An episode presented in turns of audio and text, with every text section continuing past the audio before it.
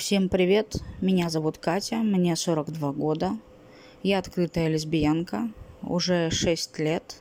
Этот подкаст для таких же, как я, и открытых и закрытых, живущих э, вместе с кем-то или одиноких, которые пережили в своей жизни э, какую-то э, совместной жизни агрессию, э, стресс, э, те, которые жили или живут э, и подозревают, что живут с абьюзером, э, нарциссом, мы говорим о женском роде, да.